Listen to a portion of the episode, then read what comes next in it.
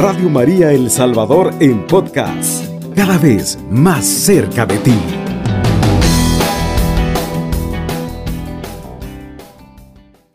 El tema se llama Intercede por mí, Madre bendita. Alabado sea el Señor.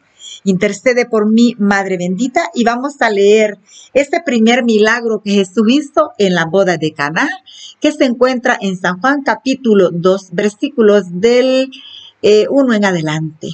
Tres días más tarde se celebraba una boda en Caná de Galilea y la madre de Jesús estaba allí. También fue invitado eh, Jesús a la boda con sus discípulos. Sucedió que se terminó el vino y sucedió que se terminó el vino preparado para la boda y se quedaron sin vino. Entonces la madre de Jesús le dijo, no tienen vino. Jesús le respondió, mujer, ¿por qué te metes en mis asuntos? Aún no ha llegado la hora. Pero su madre dijo a los sirvientes, hagan lo que Él les diga. Había allí seis recipientes de piedra, de los que usaban los judíos para sus purificaciones, de unos 100 litros de capacidad cada uno. Jesús dijo, llenen de agua esos recipientes y lo llenaron hasta el borde. Saquen ahora, les dijo, y llévenle al mayordomo. Y ellos se lo llevaron. Después de probar el agua convertida en vino, el mayordomo llamó al novio pues no sabía de dónde provenía, a pesar de que lo sabían los sirvientes que habían sacado el agua. Y le dijo, todo el mundo sirve al principio el vino mejor, y cuando ya todos han bebido bastante, les dan el de menos calidad, pero tú has dejado el mejor vino para el final. Palabra de Dios, te alabamos Señor. Hermosísimo milagro que Jesús hizo en la boda de Caná por intercesión de nuestra Madre Santísima, la siempre Virgen María. Amados hermanos, yo quiero decirte en esta mañana, no temas amar a María, porque Jesús la amó primero. No temas amar a María, porque Dios ya la llenó de todas las gracias, Dios ya la llenó de todas las glorias a la Virgen María. Así que no temas y acogerla en tu vida y en tu corazón. No temas invocar a María Santísima porque ella es nuestra gran intercesora. Así como intercedió en la boda de Caná, así intercederá intercederá en nuestras vidas. Así que, amados hermanos, pidámosle su poderosa intercesión, porque vean, así como ella eh, vio en esa boda que ya no había vino, que el vino se terminaba y ella pues se acerca a Jesús y le pide que haga ese milagro. Yo quiero decirte que no había llegado la hora. Jesús no se había manifestado públicamente aún, pero por intercesión de María, Jesús hizo ese primer milagro en las bodas de Caná y preparó y convirtió el agua en vino, en el mejor vino, no en cualquier vino, en el vino mejor, en el vino de la alegría. Qué bonito, amados hermanos. Eh, yo te pido en esta mañana que tú en los momentos de tribulación, en los momentos de angustia, invoques a María Santísima. Ella es nuestra gran intercesora. Lo que tú no has podido lograr pidiéndolo directamente a Dios, Pídelo por intercesión de nuestra Madre Santísima, porque la Madre se abandonó totalmente en los brazos del Padre, en su voluntad, en su santa voluntad. Y Dios no le niega nada a la Virgen María. Así que aprendamos a confiar en esa Madre misericordiosa. Ella es la Madre de la misericordia. Ve, ella es la Madre de Jesús, por lo tanto es la Madre de la misericordia. Pidámosle a María Santísima su poderosa intercesión.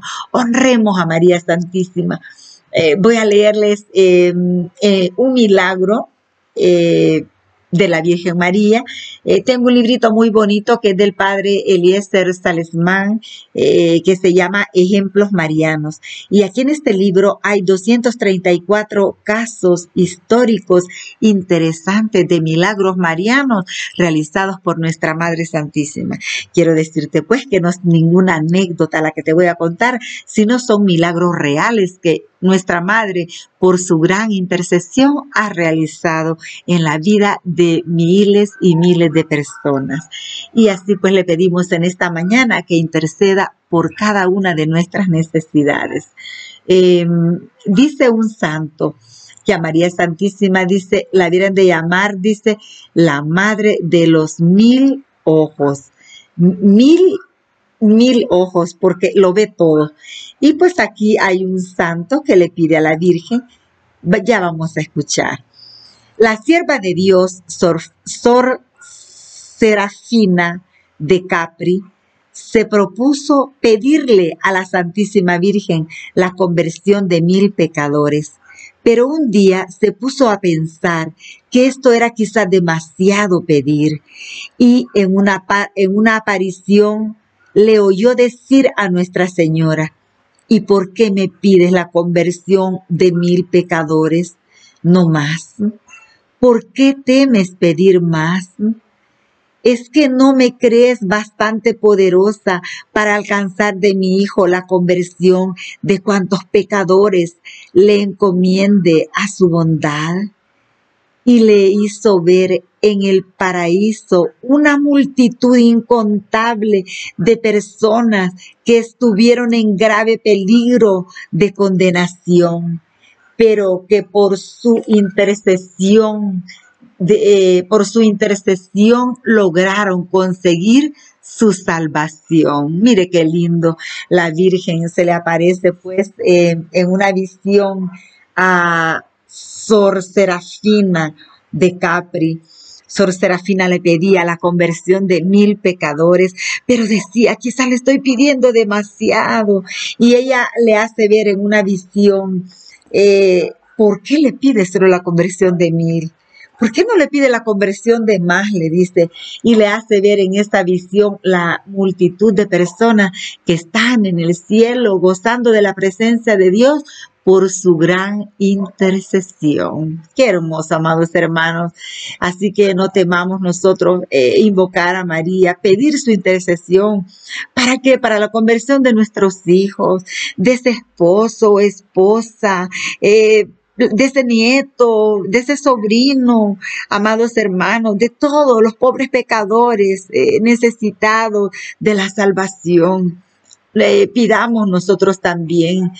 Eh, eh, San, no, te, no te soltaré hasta que no me bendigas cuenta el libro del libro de Génesis que Jacob luchó fuertemente con un ángel para ejercitar su valor y que al final de la lucha le dijo, no te dejaré ni te soltaré hasta que no me hayas dado tu bendición.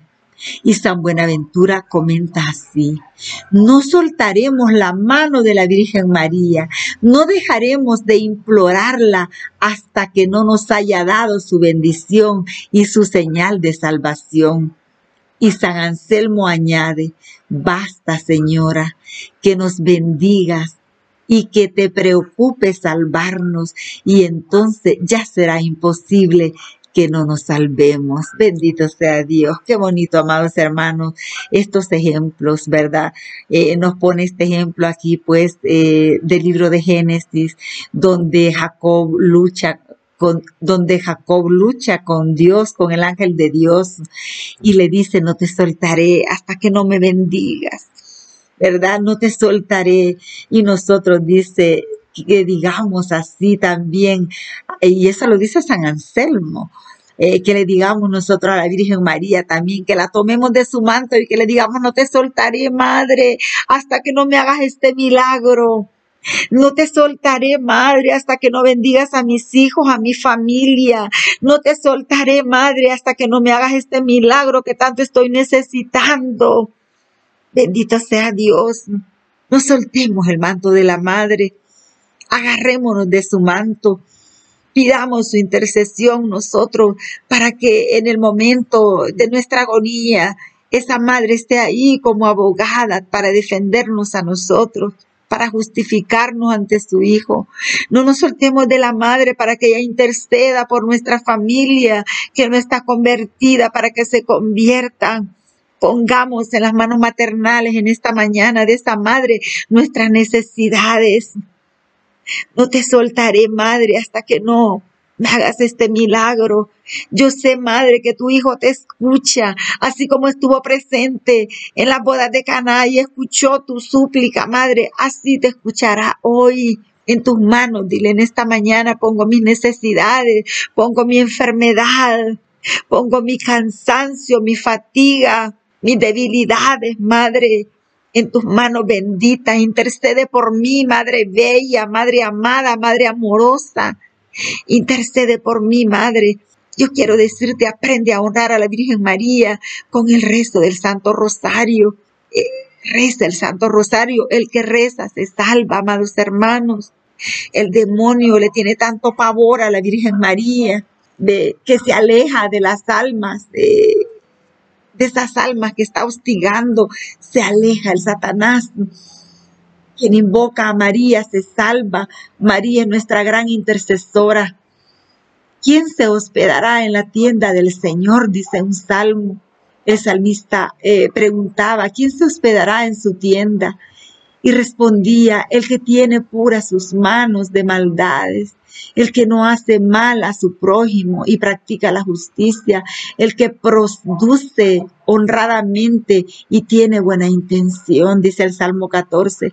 Pero ahora hay que añadir los que honran a tu madre, a tu madre, a la madre de ese Salvador del mundo, ellos también habitarán a la sombra del Altísimo, amados hermanos. Honremos a nuestra Madre Santísima todos los días, porque ella es nuestra gran intercesora. Honrémosla con esta oración preferida, que es el Ave María. Bendito sea Dios.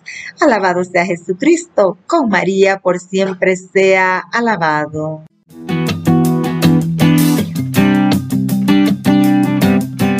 Radio María El Salvador en podcast, cada vez más cerca de ti.